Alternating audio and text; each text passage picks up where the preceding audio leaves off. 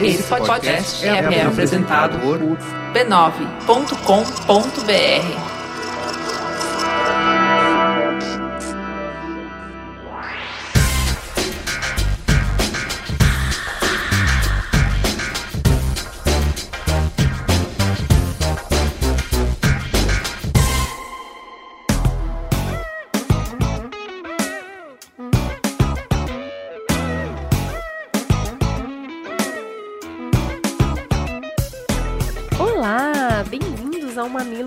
49. Estamos quase virando cinquentonas. Dia vai, dia vem e continuamos aqui fazendo esse gracioso conteúdo para te incomodar, te abraçar e te fazer sorrir. Vem conversar um pouco mais com a Cris Bartz e a minha companheira Juva Lauer. Inclusive, depois do programa, você pode falar com a gente por e-mail no mamilos@b9.com.br e ó, tem perfil no Facebook, no Twitter, no Pinterest, no Instagram, canal é que não falta. Fale conosco. Muito bem, e todo o dinheiro arrecadado através do Patreon é investido integralmente no programa. Se você gosta do conteúdo do Mamilos e quer ajudar o Mamilos a chegar em mais gente, colabore conosco. patreon.com/mamilospod. E nessa semana, som do Mamilos, Caio conta pra gente o que, que vai tocar de bem gostoso. Olá, personas correndo aqui novamente para revelar a vocês os responsáveis por sonorizar esse nosso podcast lindo que é o Mamilos. Lembrando sempre que se você tiver uma sugestão incrível de algum músico brasileiro para que a gente coloque no programa,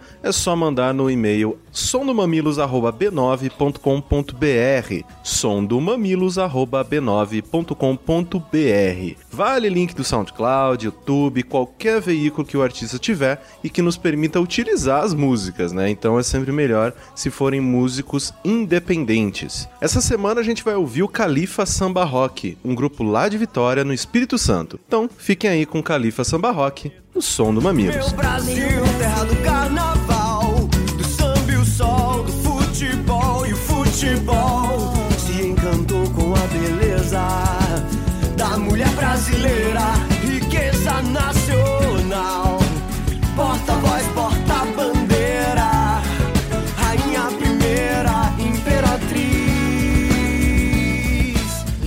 para.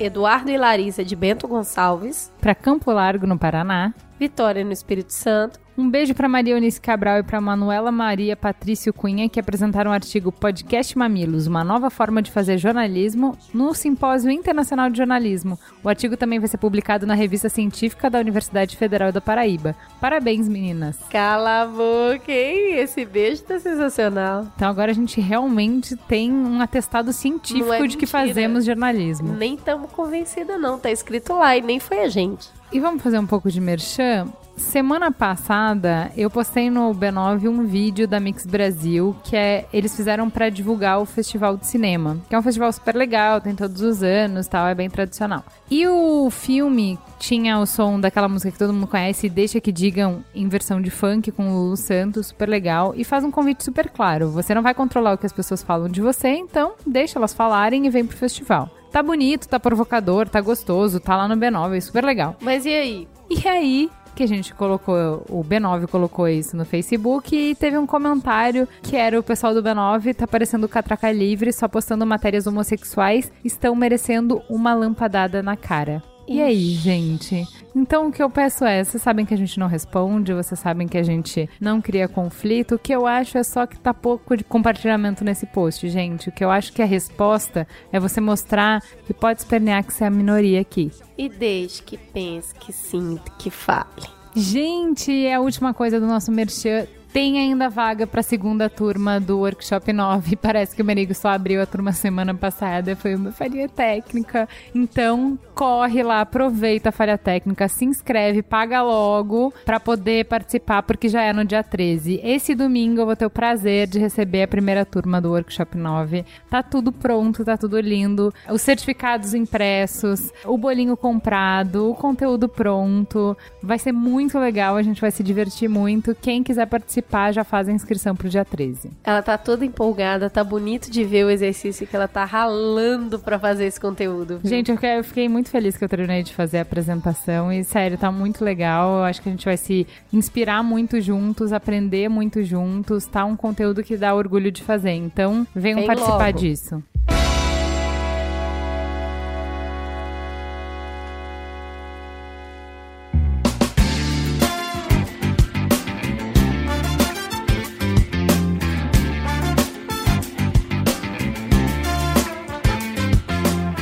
fala que escuto. Então, é, a gente, eu achei muito legal que essa semana eu fico muito lisonjeada com a qualidade dos melhores ouvintes, né? Porque toda vez que a gente fala sobre qualquer assunto, sempre vem especialista que escuta o programa e ajuda a gente a ampliar a nossa visão sobre o tema. Porque, assim, por mais que a gente tenha de fato procurado e ido atrás de fonte e tal, as coisas que chegaram depois que a gente colocou o programa no ar levaram o programa a outro nível. Então, assim, vamos compartilhar com vocês o que a gente recebeu, que eu acho que agrega para todo mundo ver. Muito obrigada para os ouvintes que escrevem, muito obrigada a vocês que acompanham o nosso trabalho e nos ajudam a acrescentar. A gente à medida do possível, sempre avisa no Twitter e no Facebook qual é o tema que a gente está pesquisando. Então, quem puder contribuir antes para entrar no programa, sempre ajuda. E assim, o programa como um todo foi legal, né? Eu acho que o resultado final foi uma loucura a gravação. Um monte de gente inteligente junto, ficou um quilômetro de programa. O Caio fez uma magia. Foi uma delícia a participação do Pirula, todo mundo recebeu ele super bem.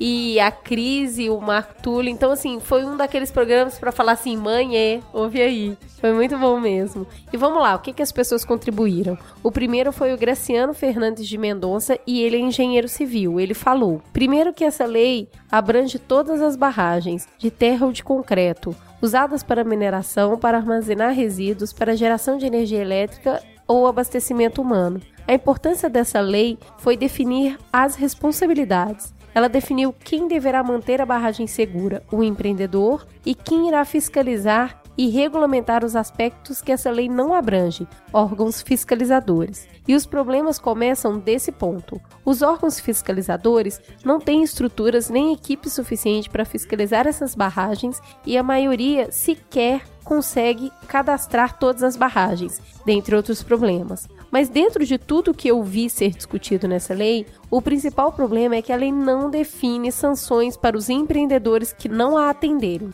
O principal dilema dos fiscalizadores é como fazer com que os donos das barragens cumpram tudo que foi solicitado, sendo que a multa aplicada, baseada em leis ambientais, é irrisório comparado ao valor que deveria ser gasto para consertar ou mesmo elaborar um plano de segurança para sua barragem, compensando economicamente a multa, às vezes nem isso é feito. A questão é: e quando a situação fica crítica, a lei tem um ponto importante que gera discussões. O artigo 18, parágrafo 2, reza: na eventualidade de omissões ou inações do empreendedor, o órgão fiscalizador poderá tomar medidas com vistas à minimização dos riscos e danos potenciais associados à segurança da barragem devido aos custos dessa ação serem ressarcidos pelo empreendedor. Eu deixo com vocês discutir o que significa o governo tirar dinheiro do bolso para ajudar empresas privadas, na maioria das vezes, mesmo que isso signifique mortes humanas ou grandes danos ambientais. Lembrando que essas intervenções nem sempre são sinônimos de consertar a barragem.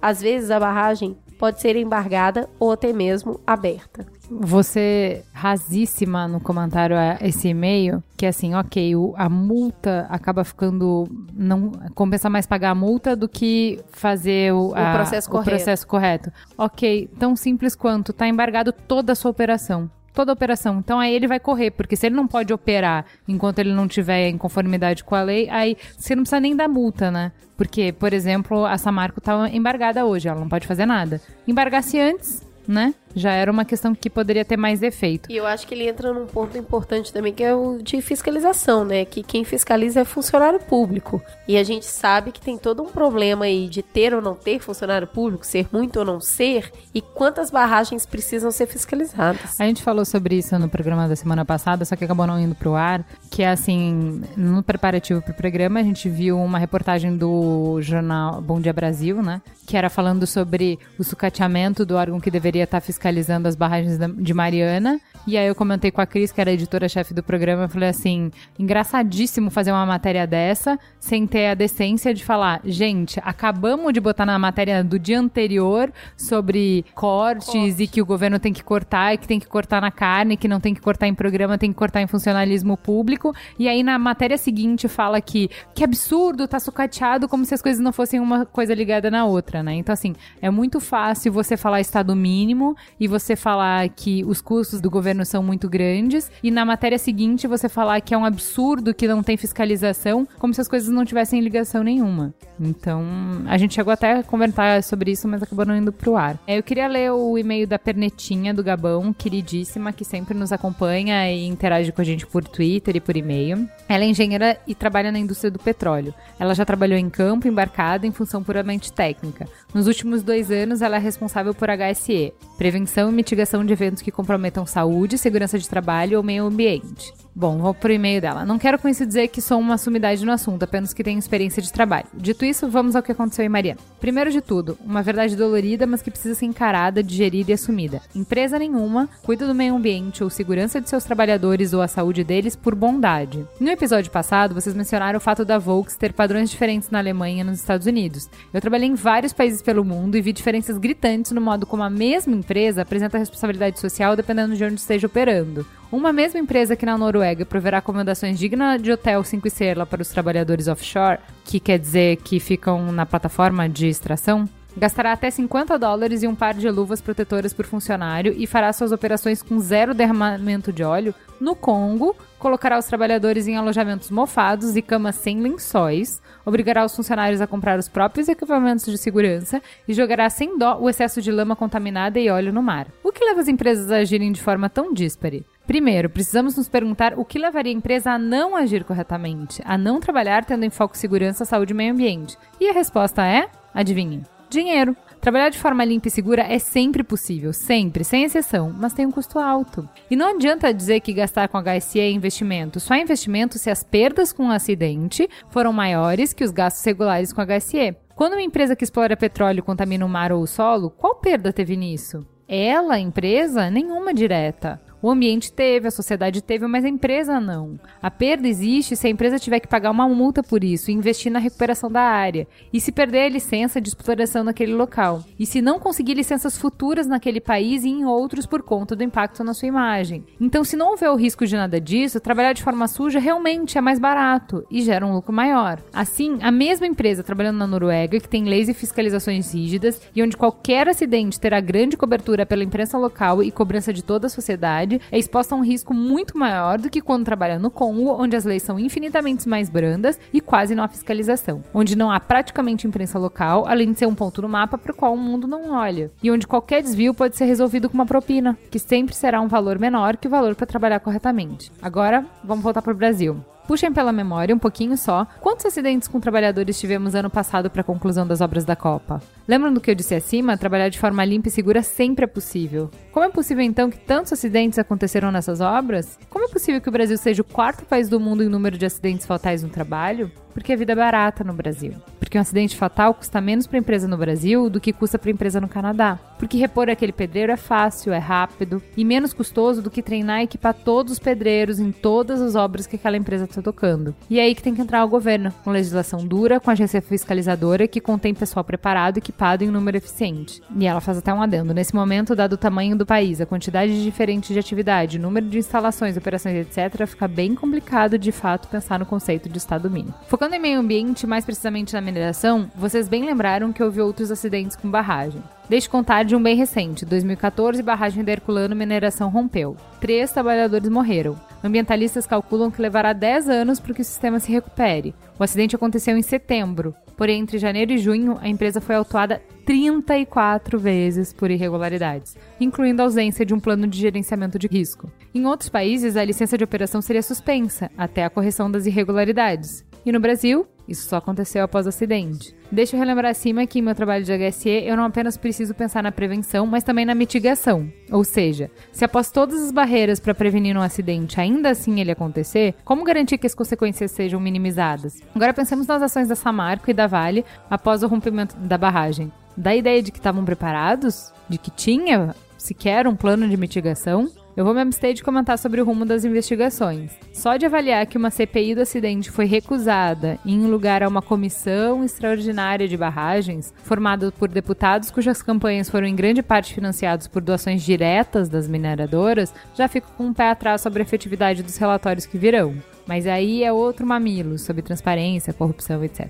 Sobre o valor da multa, eu achei que foi estranho que já há um valor para qualquer multa. Como vocês disseram, os danos nem são conhecidos ainda. A multa é o menor ponto a se considerar aqui, o último. Lembram do acidente do Golfo do México, que teve um derrame gigantesco de óleo nas águas? O acidente aconteceu em 2010. Só em 2013 se começou o julgamento civil no qual a multa foi lançada, 13 bilhões de dólares. A BP ainda recorre para diminuir a multa, mas sem muito sucesso. Antes de pensar na multa, o governo cobrou uma mitigação. Foram mais de 40 bilhões de dólares para conter o derramamento e limpeza das áreas afetadas gastos pela empresa. Grandes acidentes são tragédias pessoais e sociais mas podem também ser fonte de aprendizado. No petróleo, a explosão da Piper Alpha no Reino Unido alterou a forma como governos e grandes empresas tratavam sistemas de controle. O derramamento de Macondo alterou a legislação ambiental nos Estados Unidos e a forma como grandes empresas e agências reguladoras olhavam para a segurança de processos. O Brasil tem muito a aprender com o acidente de Mariana. Eu só espero que saibamos aproveitar essa oportunidade. Sérgio Costa.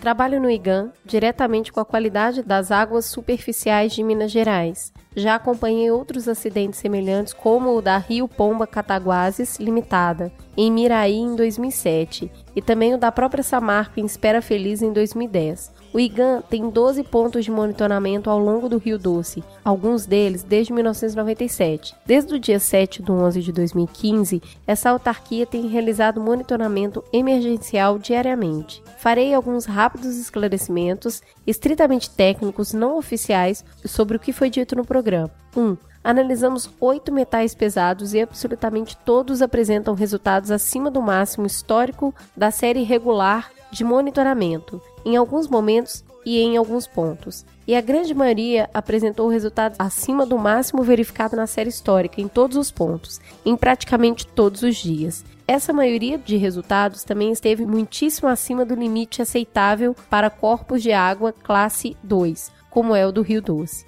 3. A análise de sedimentos, que o IGAN não vai publicar por não ser a nossa área de atuação, mostra que praticamente não houve alteração na composição do solo do fundo do rio. Isso significa duas coisas. Um, provavelmente a composição do sedimento normal do rio é exatamente a mesma composição do material lançado, resultado de dois séculos de mineração acumulados em doses homeopáticas ou não tão homeopáticas, mas essa pode ser uma análise apressada, que demanda estudos. 2. A medida sugerida de simplesmente retirar o novo sedimento do fundo do rio, a força, pode gerar o efeito inverso do pretendido, revolvendo desnecessariamente toda a lama do fundo e obrigando novamente a população ajusante a suportar uma reprodução dos impactos já causados pelo acidente. Ao invés de resolver o problema do Rio Doce, é mais provável que essa medida o agrave temporariamente, sem que essa solução seja necessariamente efetiva.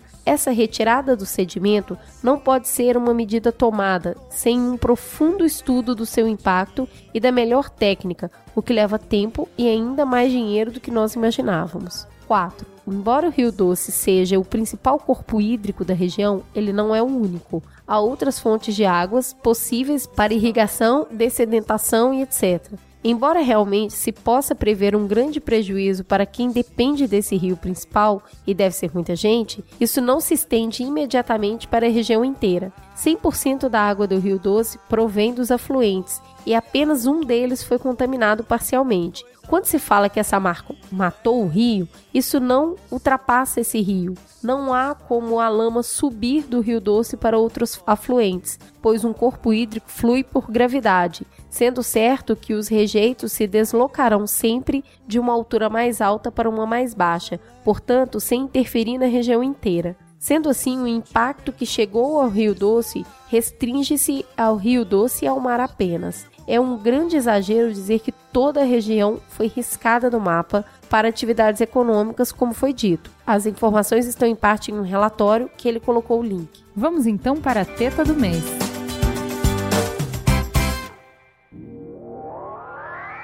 Now that you're out of my life, I'm so much better. You thought that I'd be weak without you, but I'm stronger. You thought that I'd be broke without you, but I'm richer. You thought that I'd be sad without you. I laugh harder. You thought I wouldn't. Vamos então para a teta do mês. E a teta desse mês tem um tema light. A gente vai falar só de relacionamentos abusivos. Não é fácil, não é mole, mas a gente tem gente muito boa aqui para conversar conosco. Está na mesa a Cissa. Por favor, se apresente, Cissa. Cissa Maia, sou psicóloga. Prazer estar aqui com vocês. Com essa voz linda. É, uma voz boa.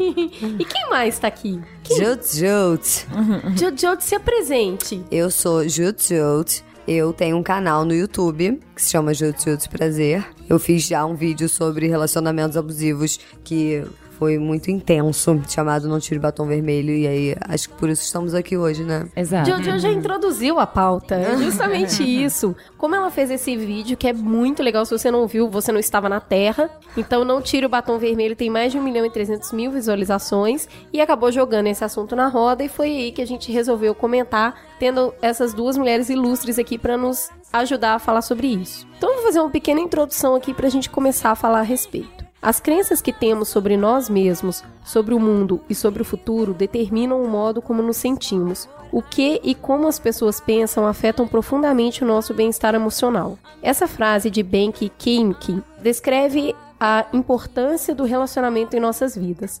A afetividade exerce um papel fundamental para todos nós. Ela é um componente essencial da harmonia e do equilíbrio da personalidade humana, influenciando a capacidade da memória, o pensamento e a ação. A ausência de cordialidade, empatia, atenção, elogio e respeito genuíno traz um sofrimento psicológico tão intenso que é capaz de alterar a percepção que temos de nós mesmos. O efeito disso é a depressão, transtorno de ansiedade, incapacidade de adaptação em ambientes psicossociais normais, baixa autoestima, transtorno da identidade e da imagem, sentimento incontrolável de culpa e isolamento, comportamento hostil, falta de organização, dupla personalidade e, em casos extremos, suicídio. Uma considerável parte desses relacionamentos é silenciosa e suas práticas vão se instalando sorrateiramente. Não é aquele quebra-pau onde marcas de violência ficam visíveis. Em suma, trata-se da destruição da autoestima da pessoa, que a partir daí tentará incansavelmente fazer por merecer todo o carinho dessa figura espetacular que está ao seu lado. Precisamos falar sobre relacionamentos abusivos. Vamos então começar pelo começo, que são as nossas relações familiares. Sim, o abuso pode vir daqueles que a gente ama muito cedo e daqueles que a gente não escolhe, no momento em que a gente está num estado de total vulnerabilidade. Eu vou contar uma história aqui só para ilustrar e a gente começar a discussão. Alice tinha apenas 5 anos quando seu pai exigiu que ela aprendesse a fazer contas. Ele controlava suas horas de estudo e nunca parecia satisfeito com as notas que tirava nos concursos de matemática que inscrevia, mas ele sempre a abraçava, beijava e fazia se sentir amada. Quando tinha 10 anos, seus pais se separaram. Sua mãe foi traída e saiu com ela de casa sem dar maiores explicações. A partir daí, ela só ouvia horrores sobre seu pai. Ele parecia um verdadeiro monstro e Alice passou a odiá-lo. O que, que é isso, Cissa? Isso, Jo, se chama alienação parental. Infelizmente, no Brasil, a maioria das alienadoras são as mulheres. Né? Pode se dar também em casais homoafetivos. Então, quando acontece a ruptura do relacionamento, normalmente a pessoa, a mãe que tem a guarda da criança, ela não consegue elaborar né, o luto da separação, então ela começa a manipular, a usar a criança contra o pai, ou o pai contra a mãe. Então, incutindo nele o ódio, a raiva e afastando essa criança do próprio pai ou da mãe. Né? Então, essa criança é feita uma lavagem cerebral, então ela é utilizada como uma arma, uma munição contra o genitor. E nesse momento é onde a afetividade dela é completamente prejudicada. A afetividade, a moral. Então ela tem que ter um rompimento afetivo com uma figura paterna ou materna que lhe pode custar muito, muito pela vida toda, né? Dentro do que você falou, depressão, transtorno de ansiedade, estresse. E ela também socialmente acaba ficando mais desamparada e ela acaba se afastando das pessoas. Ela fica com medo e ela não consegue vínculos afetivos é, resistentes, consistentes. Então, é alienação parental. Aqui no Brasil ainda é alienação parental. Nos Estados Unidos já existe a síndrome da alienação parental. Porque aqui no Brasil existe ainda uma resistência da ala do direito, que é a parte mais técnica, e não consentir que já é uma síndrome, porque aí você já consegue diagnosticar as doenças, né? Então, tem uma série de coisas que podem ocorrer né? Indivíduos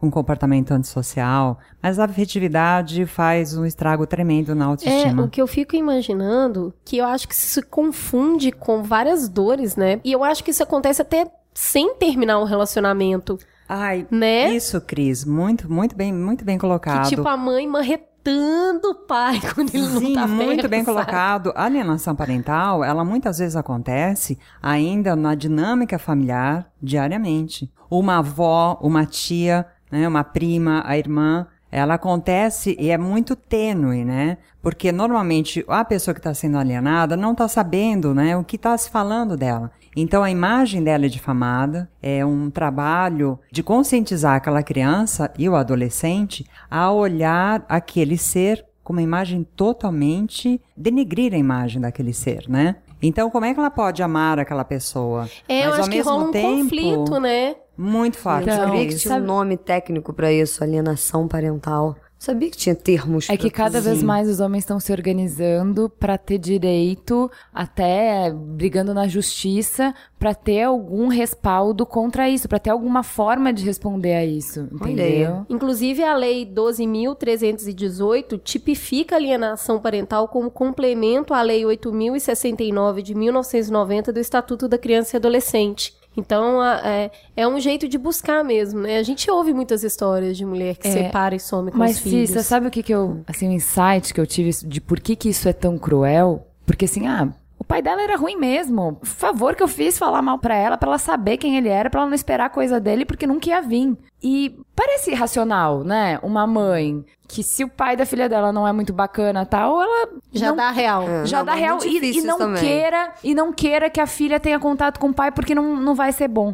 E aí o insight que eu tive foi que assim, cara, é muito complicado quando você fala mal do pai de uma criança pra ela, porque você tá falando mal dela, na verdade, né? Sim. Porque ela veio dali. Exato. Então é muito complicado você conseguir separar, porque tem duas coisas. Primeiro, ela vai ter que lidar com a síndrome do abandono, que ela vai levar pro resto da vida, porque as mães falam assim, né? O seu pai As não te marcas, né, quis, ficam. o teu pai não te quis, teu pai foi embora, teu pai não presta porque ele foi embora, ele nos abandonou. E muitas vezes não é verdade, né? Mesmo quando é. Qual é, É, o ganho também. psicológico de você sublinhar o abandono dessa maneira, né? E também essa coisa de que, assim, além da questão do abandono, tem essa coisa da origem de personalidade, porque a criança, ela tá formando o que ela é. Ela ainda é uma mescla do pai e da mãe, Sim, né? Você só exato. adulto vai ser você, porque até a adolescência você é o seu pai e a sua mãe. E Ah. se seu pai é um crápula, um nojento, um monte de coisa, o que que isso tá dizendo pra você? Ah. O quanto a criança não absorve daquilo como uma coisa dela mesmo, É, né? Sem contar Eu- que ele eu- pode ser um péssimo marido e um excelente pai, né? Sim, sim, Júlia. Então, Exatamente. Então a criança, ela tem o direito de poder fazer essa escolha. Ela fazer essa escolha. Como você muito bem colocou, pode ser um péssimo marido e um ótimo pai. Né? Nós vemos muitas situações assim. Então essa criança, ela está elaborando a formação de valores dela já desde essa infância, da primeira infância, né? Então esse contato com os pais, né, com os familiares, é muito rico para que ela vá se vendo através do outro, né? Os outros são espelhos para ela, né? Eu É acho assim que ela muito- vai. Eu acho muito importante a gente falar sobre isso, porque eu acho que essa, principalmente mulher, né? Porque a maioria das guardas dos filhos no Brasil ficam com as mulheres. Essa mulher tá passando um momento de dor e de luto e a transição entre ser oprimida e opressora, né? Que ela passa a ser uma opressora, ela nem se dá conta, né? Então, Não se dá conta. Eu ela acho acha que, de verdade, ela acha que tá fazendo Tá pelo bem do filho muitas filho, vezes. né? E é muito interessante que ela passa a ter um comportamento com o filho de. Ela passa a ser uma mãe super protetora. Aquilo é como se fosse até uma defesa para ela, né? Porque as pessoas em volta estão olhando e dizendo: nossa, como ela cuida desse filho. Mas na verdade, ela está super protegendo aquela criança e também é uma arma de munição contra o outro, né? Mas ela também não pode perder aquela criança. É, Então e é um fica auto-engano, esse né? sentimento dúbio. Ah, eu não posso amá-lo, mas na verdade eu amo. Né? Porque eu até li isso no trabalho da Cissa, que é quando o filho demonstra carinho pelo pai, ele se sente mal porque ele acha que tá traindo a mãe. Exato. Ai, gente, que é, é muito pesado. dúbio, muito pesado, Jute. Muito pesado. gente, É, então, mas assim, o que eu queria saber agora, Cissa, é assim, uma criança é vulnerável. Ela tá completamente sobre a guarda da mãe pra definir o que é certo, o que é errado, o que é bom e o que é ruim. Sim. Nesse caso de abuso, o que fazer? Infelizmente, não tem o que se fazer. O que pode acontecer, que a gente torce sempre para acontecer, é que o pai alienado ou a mãe alienada corra atrás, se manifeste, insista, não desista de lutar pelo filho, pelo contato do filho. Ela tá Isso é muito concordando importante. muito com você. É Juliana é o isso, mas tem que carro. falar isso, Sim, tem, que falar, isso, tem porque que os falar, não homens desistem. Não podem desistir. Desistem porque é tão cansativo. Não sei se vocês já viram. um Não, é estressante pra criança, é horrível. O pai chega num Muito momento que fala assim: a melhor coisa que eu posso fazer pro meu filho é parar a briga. É. Então, pelo menos, se eu não estiver na vida dele, não vai ter briga. Não tem escolha pior do que essa. Vocês não querem pare. Que eu conte a minha Fica Ah, à meu vontade. Pode contar. Eu fui vítima de alienação parental, exatamente como o nome do documentário, A Morte Inventada. Eu cresci, a minha mãe se separou do meu pai, eu tinha três anos, ela não deixou mais que ele me visse. Foi uma ruptura total. Então eu cresci ouvindo que meu pai havia morrido. Então eu fui, eu desconfiava de alguma coisa, porque eu não tinha nada de fato. 2 de novembro, não vai no cemitério, ou não tem uma foto, ou cadê o... Alô? Alô? Tem alguma coisa estranha aí? Gente. Não tem um documento. Não tem um né? documento, Cris, isso mesmo, não tem um documento. Eu ficava cismada e na adolescência eu ouvi de uma tia conversando com outra pessoa que meu pai estava vivo. E aí eu, a casa caiu. A casa caiu Que mesmo. Aí eu, eu passei, fui uma adolescente muito rebelde, bastante rebelde, dei muito trabalho para minha mãe, afrontava, confrontava e queria ver meu pai. Aí outra, em verdade, ah, o seu pai casou e constituiu uma nova família e tem uma filha. Então aquilo acabou comigo, Mas não não podia tinha- ser um não filho. isso? Não, também, Ju. Gente, não, cadê também. esse homem? Você achou ele? Achei, Ju. E aí? Achei, achei.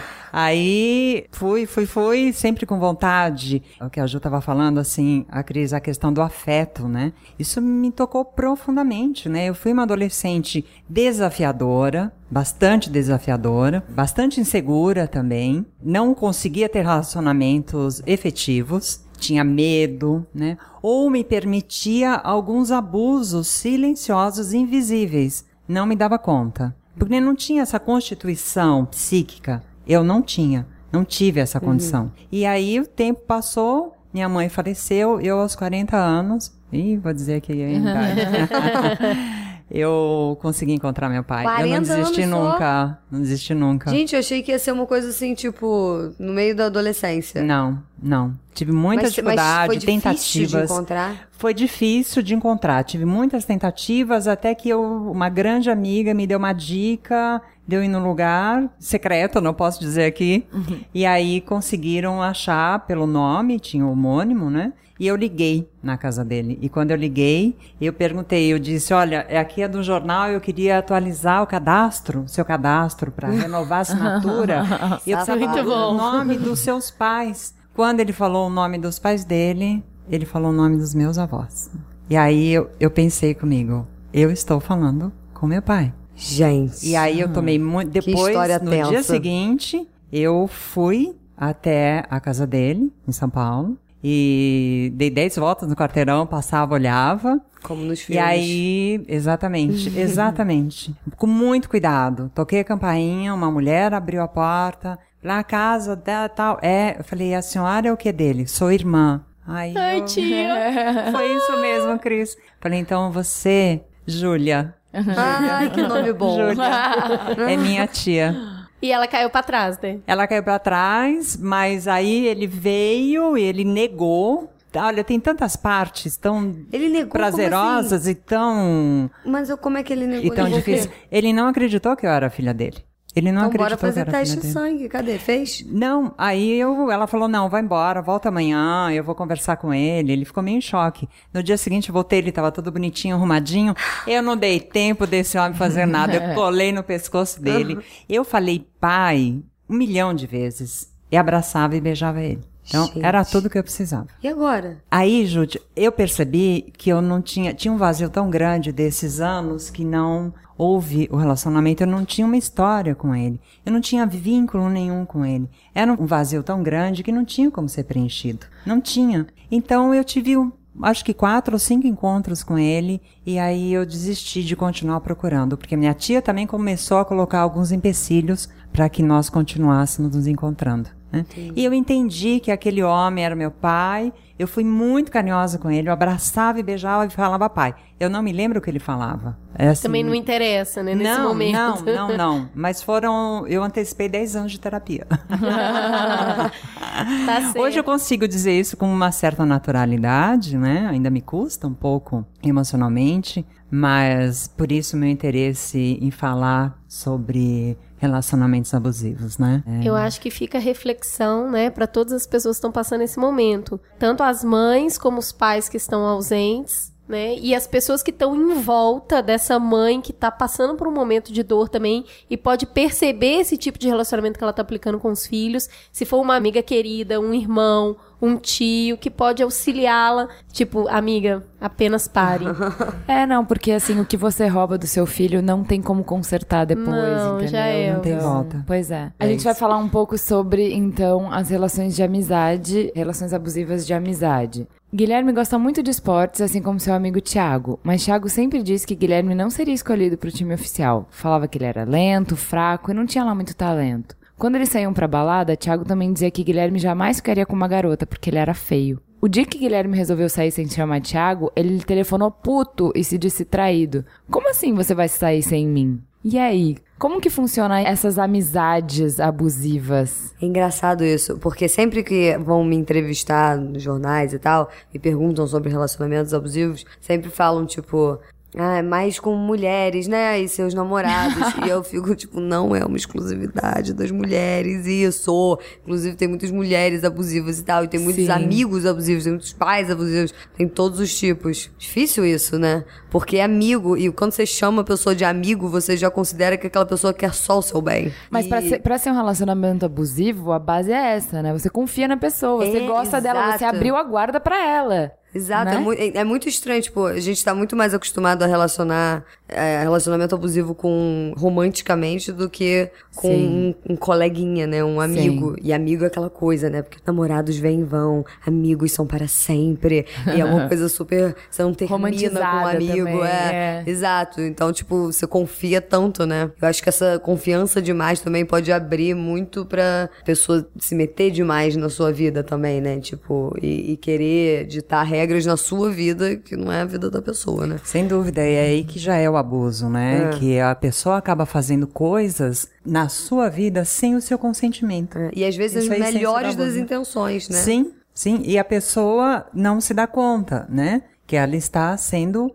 abusada pelo É. melhor amigo, pelo chefe, pelo namorado, pelo marido. então, mas você pelo vê uma necessidade de chefe. controle dessa pessoa, né? Sim, Eu, a- o que eu sim. percebo, assim, nas amizades e tal, e que também passa pros outros tipos de relacionamento, é que, assim, que é uma pessoa que às vezes é insegura, mas o que ela mostra pros outros, a, a persona social dela é de extrema segurança. Ai, sou eu. Pisciana Ascendente Ares. É isso. Pisciana também sou. Pisciana Ascendente Ares. É terrível isso. Porque por dentro é uma flor quase prestes a se quebrar. E aí por fora, super decidida pra frentex.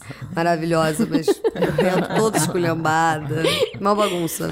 Então, mas é assim, é uma pessoa que passa pros outros que ela é super forte porque ela controla os amigos. E assim, eu acho que Não faz parte desse controle você minar a autoestima dos seus amigos pra que eles achem que eles não conseguem as coisas sem você, que eles não são Exato. nada sem você, que você é a Você- alegria você da precisa festa. mais deles do que... que você até acaba hesitando na qualidade do relacionamento. Você até acaba acreditando e se fragilizando com o comentário do seu melhor amigo, que você se coloca em dúvida. Poxa, realmente acho que eu não mando tão bem assim, né? O cara, não, ele passa a ser meu ídolo, né? Você passa a duvidar de você mesmo. É, eu acho que tem um ponto interessante aí. Amigo de verdade é aquele amigo que te dá umas real, né? Que ele fala, senta lá, Cláudia. O negócio é que se sempre o cara te põe pra baixo, se sempre a pessoa vira pra você, essa roupa tá boa, hum, não tá tão boa. Aí você põe o guarda-roupa inteiro e nenhuma roupa tá boa. Nada do que você mostra tá bom. Nenhuma vitória sua essa pessoa comemora. Essa pessoa não gosta que você sai com outras pessoas também. Tá esquisita então, assim, essa amizade. Opa, Uhum. né? Então, Esquisita. é, eu, Né? eu contei pras meninas que eu tinha um namoradinho de adolescência que ele tinha um monte de marca no braço e um dia eu perguntei pra ele, ah, o que, que é isso? Ele falou, ah, meus amigos apagam um cigarro em mim. E eu, Oi. Chocante, né? que, não, tipo, como assim, né? E ele, não, super natural, não, é, sabe, né, galera, né, moleque, né, normal, né?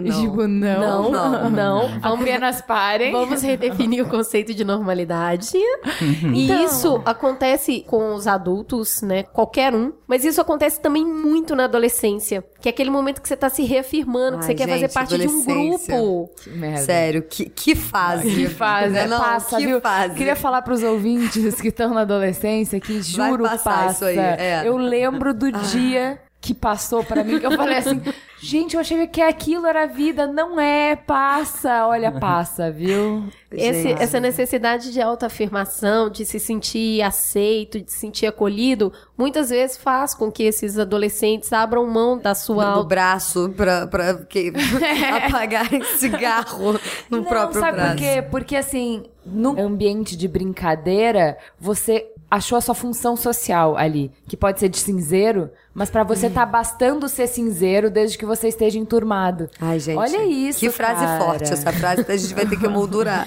É.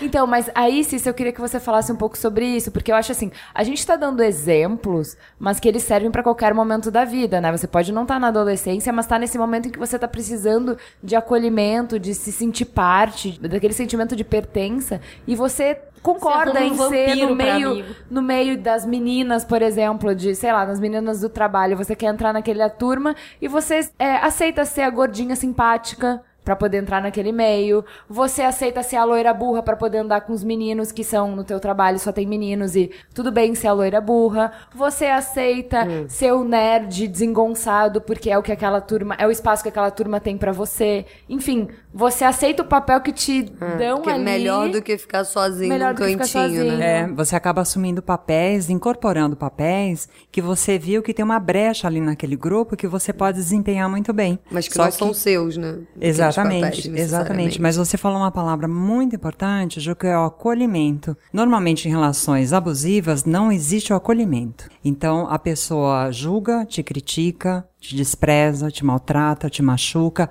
muitas vezes de uma forma tênue, invisível até. Mas o objetivo maior é esse mesmo, né? E você falou também do perfil de um abusador, né? Se é que nós podemos dizer o perfil. Normalmente, o abusador, ele é vitimizado. Ele repete exatamente o que ele vivenciou. Agora também tem um outro perfil, né? De pessoas que gostam de demonstrar o poder, a dominação, e essas pessoas acabam seduzindo, né? Que vira um pouco o jogo da sedução. E a pessoa não se dá conta. Quando ela vê, ela está envolvida naquele jogo, só que ela está passando por situações extremamente abusivas. E vai num, num, num crescente, Sim. né? É, e como identificar isso com seus amigos? Porque é isso que a Juju falou. Como você confia, o seu radar não tá muito ligado com o É. amigo, né? E aí é difícil você enxergar. por- E você sempre tem uma explicação pro seu amigo. Não, ela falou aquilo porque não sei o quê.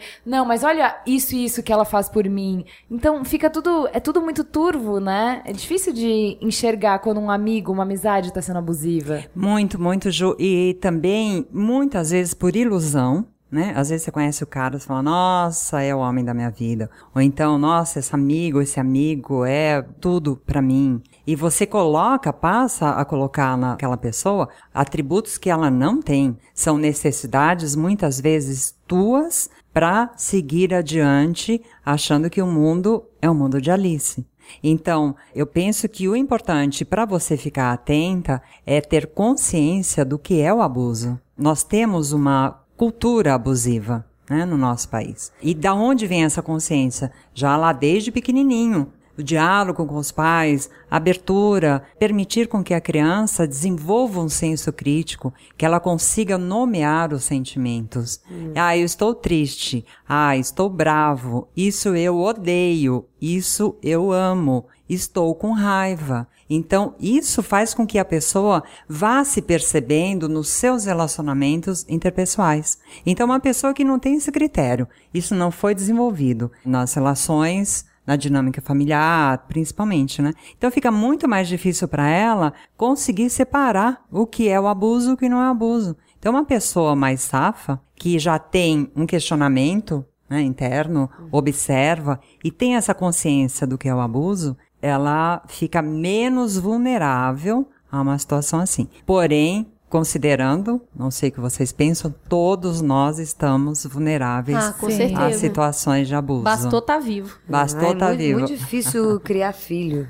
Muito. Você pode sair na rua com seu carro, você encosta na traseira do carro da frente, a pessoa desce e destrói teu carro e acaba com você. Quer dizer, é uma situação completamente abusiva. Então, todos nós estamos vulneráveis a várias situações, né? É. E muitas vezes é cultural e não só. A cultura vem nessa dimensão de educação e começa onde? Dentro de casa, né? Quantos pais falam, olha, vai lá e seja o melhor, custe o que custar, seja o melhor. E ele está dizendo o quê? Abuse. E o abuse me remete ao quê? Use. Use sem consentimento. Abuse, use. Essa reflexão dessa palavra também é interessante. Vixe, que eu né? acho que já foi mais que reflexão, acho que até slogans.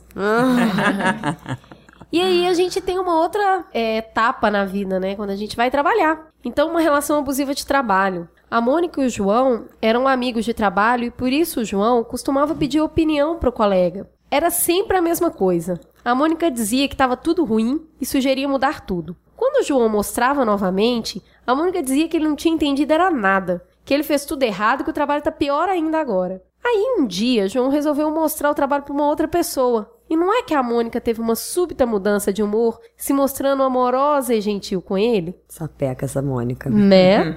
e aí a gente passa para relação corporativa, né? Que não precisa ser necessariamente entre patrão e empregado, que pode acontecer também entre colegas de trabalho.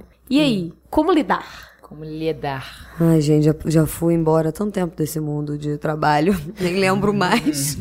Porque agora é tudo lá em casa. Mas trabalhei já em escritório. Não lembro de ter. Vai ver, até tive relacionamentos abusivos no trabalho, mas não estou lembrando.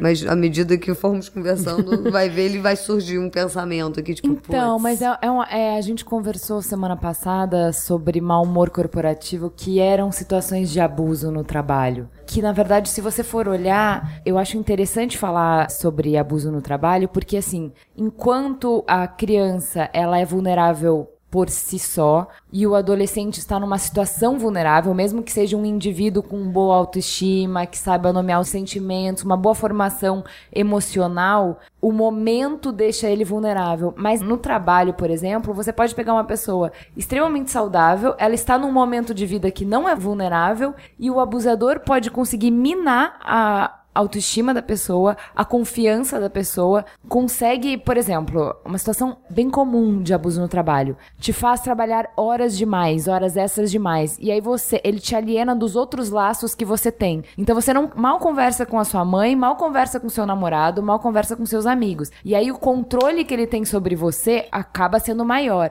A opinião dele acaba valendo mais pra você porque você tá o tempo inteiro naquele ambiente. E aí são pequenas coisas que ele vai te minando a autoestima, que você não sabe fazer, que você não consegue, que você não é boa, e você tá sempre fazendo mais pra tentar agradar nessa situação abusiva. Então eu acho que assim, o abuso no trabalho é um, um bom tipo de relacionamento abusivo pra estudar, porque ele mostra que tá todo mundo suscetível, né? Porque eu acho que assim, você pode detectar e sair dessa logo, ou você pode ficar mais tempo nessa. Mas eu acho que é fácil você encontrar pessoas que estão há anos, tipo 15 anos numa relação abusiva de trabalho, né, Cissa? É, a gente lida com a relação de poder no trabalho. Muito mais declarado do que na vida pessoal. E isso não quer dizer que aquela pessoa possa se fazer superior a você o tempo todo. Então, assim, essa relação de superioridade, sendo que, na verdade, a gente deveria trabalhar uma relação de equipe no trabalho e a gente ter um maestro ali na frente conduzindo as pessoas para uma boa orquestra,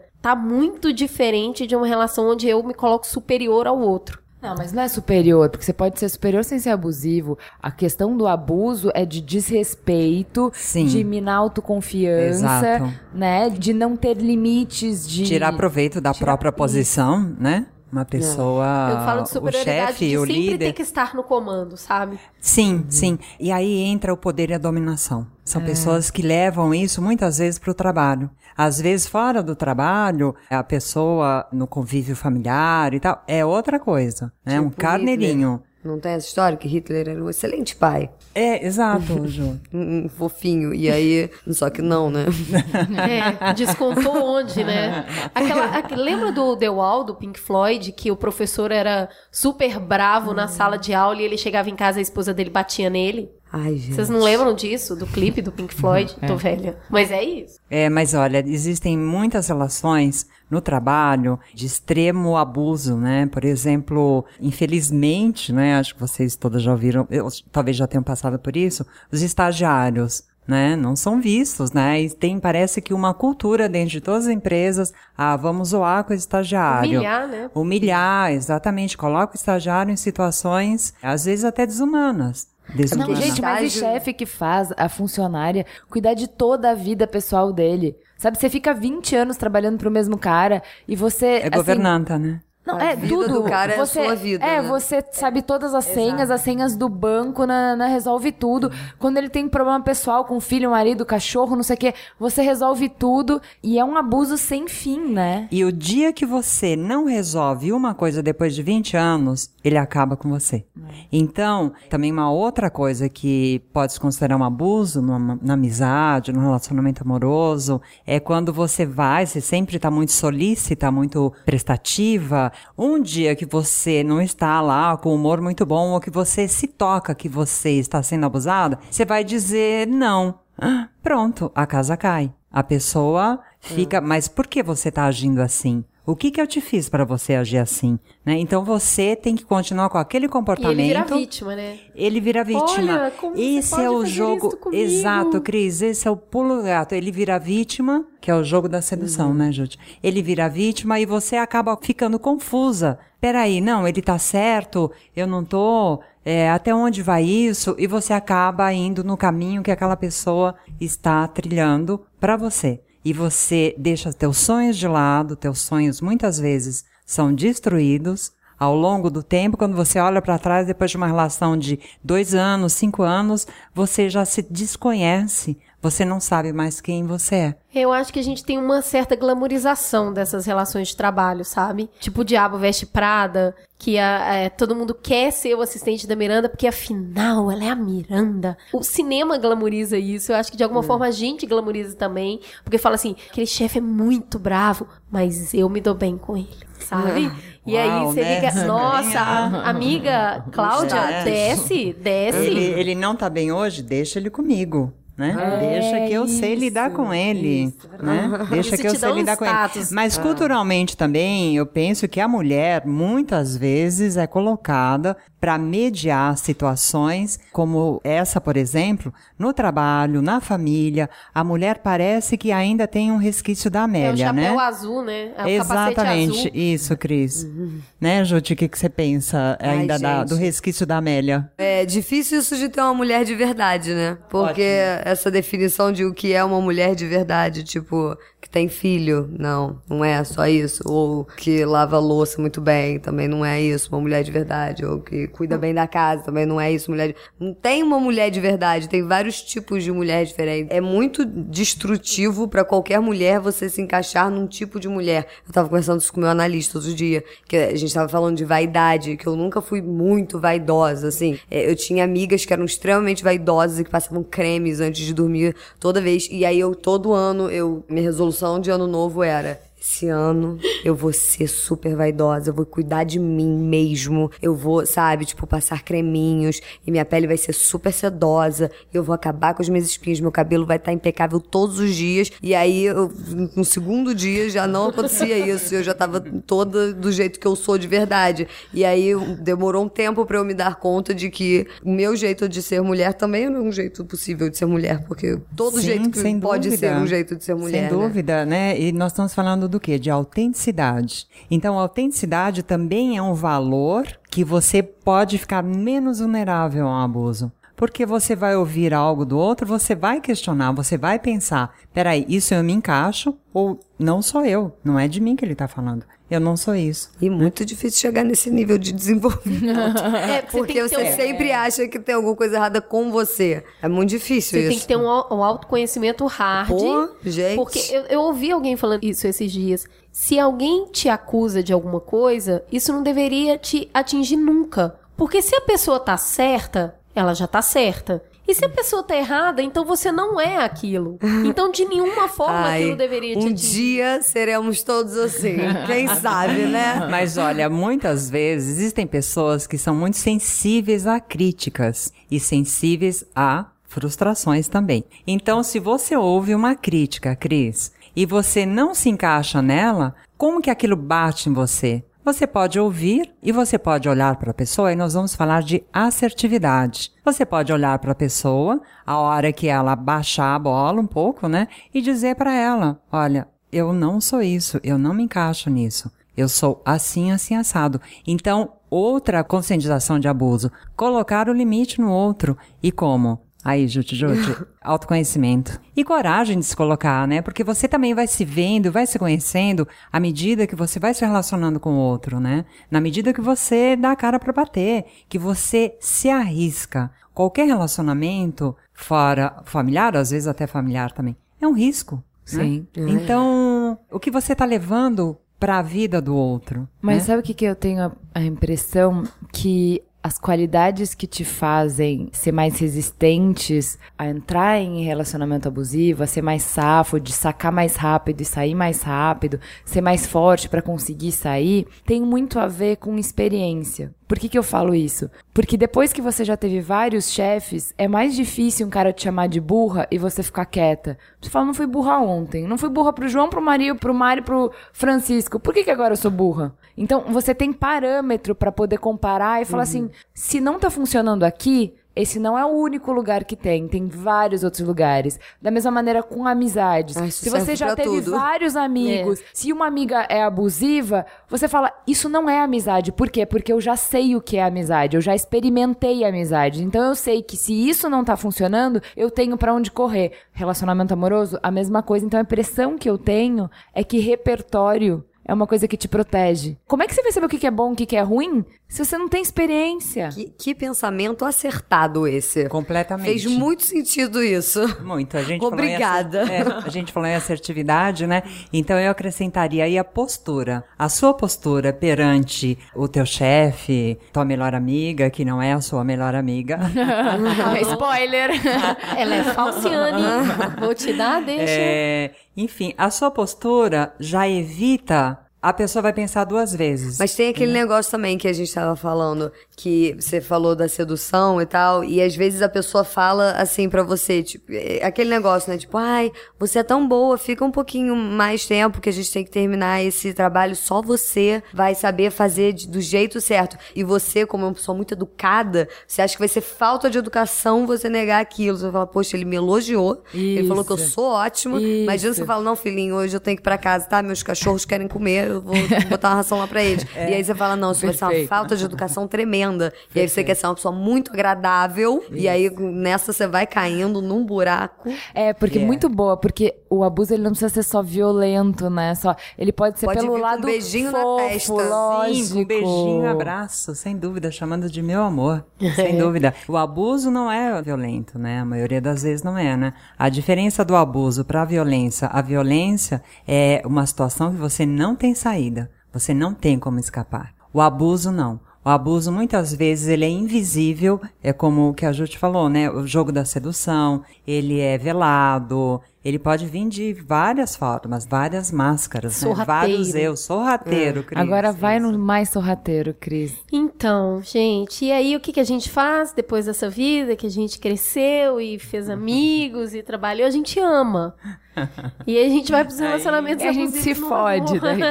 Basicamente é isso. Bom, a Diana e o Ricardo estão casados há cinco anos. Ela nunca sai sozinha, ele não gosta. Se ela chega um pouco mais tarde em casa, são horas de briga. E quando ela diz que ele é muito ciumento, Ricardo diz que ela é louca. Isso tudo é porque ele se preocupa com ela. Ele fica magoado e passa dias ignorando sua presença. Ele controla suas finanças, o carro, suas roupas, está sempre no comando. Quando Camila, sua amiga, pergunta como Diana suporta tudo isso, ela diz que ele pretende mudar, que ele a ama e que no fundo é só o jeito dele. Que amor, né? Fofo. Fofo, Ele não é, é um Juju? O que que você acha dele? Ah, ele cuida tão bem dela. Né? Né? Quem dera tivesse uma pessoa que cuidasse das minhas roupas, que, que cuidasse dos meus carros, do meu carro, né? A gente quer ela também, né, gente? Gente, mas muito bom esse, esse Não moço, é? né? Um carinhoso ele. É. Quem nunca? A minha pergunta pra você é quem nunca?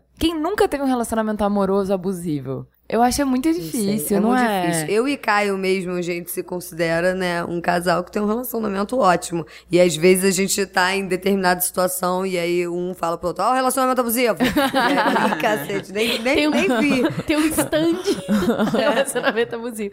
É, eu acho que todo mundo às vezes é manipulador, todo mundo às vezes faz algo em prol de tentar outra coisa, é nativo do ser humano. O que a gente fala é essa constância, né? É esse negócio que te aprisiona, que te tira o ar, que te tira a identidade. Ai, E horrível. o que acontece é que perdendo a identidade, você fica mais ainda com essa pessoa. Porque você esquece quem você é, então você passa a ser ela. Sim, então, se você- ela não está, você não é ninguém. Exato. E isso também é muito colocado na cabeça da pessoa que está sendo abusada também. Porque, nossa, quando eu fiz o vídeo de relacionamento abusivo, eu recebia muito e-mail, muita mensagem de gente falando exatamente isso: que a pessoa vinha e falava: Você quer terminar comigo? Você tá maluca? Você vai ficar sozinha aí nesse mundo. Você precisa de mim. Imagina, quem tipo, mais vai querer você, É, né? Não, vai, lógico que não. Você é desse jeito que você é, você acha que você vai conquistar mais alguém? Eu sou muito mártir. legal. Eu sou um mártir de, por de ficar te com você, né? aceitar. E aí você pensa, a lógica nesse caso seria: se é uma dificuldade e um sacrifício tão grande você estar comigo e você tá sendo, tipo, um cara muito legal de fazer isso, por que diabos você está comigo? Você que está abusando de mim, por que, que você quer ficar comigo? Se eu sou uma pessoa péssima desse jeito. Não, e né? por que, que você tá fazendo tanta força pra eu não ir embora? Porque geralmente É, porque quando a pessoa se deu de mim. conta, Se você se já é me um acha favor, péssima, né? né? Me deixa embora. Mas né? quem tá dentro dessa situação, normalmente não tem esse tipo de pensamento, né? Ah, Seria jamais. maravilhoso. Seria maravilhoso, porque a pessoa tá tão enfraquecida, sem el- elaboração psíquica quase, né? Ela passa a ver o mundo através dos olhos do outro. Ela É. se anula completamente, né? Ela fica aniquilada. E aí ela pensa, poxa, eu vou sair daqui e vou para onde? A falta de esperança de ter um novo melhor do que a situação que ela está. E uma frase que muitas pessoas falam para homens e mulheres que estão nessa situação: ah, ruim com ele, pior sem ele. Não, Ave apenas Maria. não. Né? Mas a gente fica, a gente coloca isso como uma situação posta. Eu tava lendo uma entrevista da Rihanna outro dia, ela explicando porque que ela voltou com o namorado dela que tinha batido nela, e é a Rihanna. Eles terminaram, depois ela voltou, e ela falou que ela tinha a esperança de salvar ele, de transformar ele. Ah, para. Que ele se tornasse uma pessoa melhor. Até que um dia caiu a ficha dela e ela falou: peraí, não, Não é a minha função. não é meu job. não é meu job. Entendeu? E mesmo Fazendo se, hora extra. E mesmo que se ele fosse transformar, não é pelas minhas mãos. E aí ela resolveu terminar com ele novamente. A gente tá falando da Rihanna, que é uma mulher que tem, né, um mundo aí aos seus pés, é uma mulher poderosa, uma mulher desejável, desejando. Pode e ter quem quiser, quem ao ela lado quiser. dela, né? Então, assim, Qualquer ser. a gente muitas vezes pensa que isso acontece muito distante da gente. E não é. Acontece com qualquer tipo de mulher. Eu queria entornar o caldo de vez? Meu Deus. e polemizar mesmo, porque como a Juju já falou super bem sobre relacionamento amoroso abusivo, eu queria aproveitar pra gente é, explorar umas coisas que geralmente não se fala, porque essa mulher que o homem controla tudo, a roupa, o carro, nananana, a gente conhece muito, isso é muito onipresente, assim, né?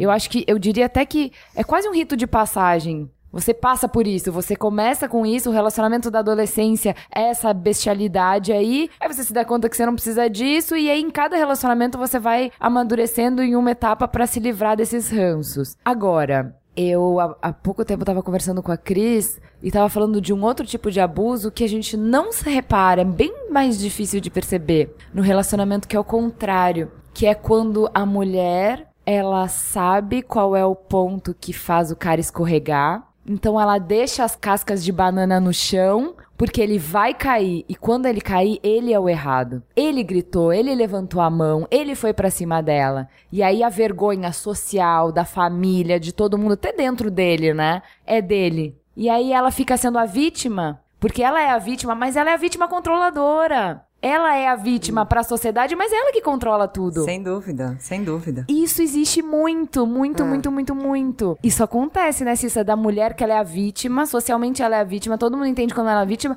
mas na verdade é ela que tá puxando as cordas. Ela que tá controlando aquele re- relacionamento, ela, através desse processo que é sofrido, que tá todo mundo mal naquele relacionamento, mas ela tá abusando também. Sem dúvida, sem dúvida, Jo. Nós estamos falando de manipulação, Isso. né? Então, assim como existem homens manipuladores, existem mulheres manipuladoras também, né? Numa relação tanto hétero como homo. Então, é muito do ser humano isso, né? Então, não vamos colocar aqui é, o termo sociopata, que não chega a isso. Mas são pessoas que manipulam a outra, têm essa facilidade. Ah, tá, já saquei que essa casca de banana aqui à direita, ele vai pisar e vai escorregar. E aí é que eu dou o bote. É uma coisa mais ou menos Então, assim. sabe- Só que as pessoas vão fazer um julgamento completamente a favor dela, né? Sim, exatamente. É, eu vou falar uma bobagem aqui, tá? Mas, por exemplo, Diga. que eu vou. A pessoa faz assim, ela sabe que o marido vai ficar descontrolado se pegar ela, sei lá, se pegar ela conversando no portão com um vizinho. E aí ele vai chegar, vai fazer o, o rebu e vai gritar e nananã e nananã. Vai ser aquela. Aí no outro dia ele tá morrendo de culpa e vai dar aquela bolsa que ela queria. Do início ela já queria a bolsa. e ela faz Esse isso porque. relacionamento tá todo errado aí. Tá ótimo, né? Mas existe, Jute. Tá tudo errado. Existe. É, porque ela. Todo mundo tem isso. Todo relacionamento entre homem e mulher tem uma determinada pessoa que você não gosta. Então, assim, às vezes tem um, é um vizinho, é um chefe, é um amigo, aquela é a pessoa que, tipo, meu, não, o seu marido não gosta daquele cara. Por um motivo X, ele gosta de todos os seus outros amigos. Mas aquele amigo, ele não gosta daquele cara. E o que você faz? Você liga para aquele cara e fica horas no telefone com ele. A ponto do cara virar e falar: Meu Deus, você não vai desligar esse telefone. E aí, a hora que desliga, é aquela briga horrorosa.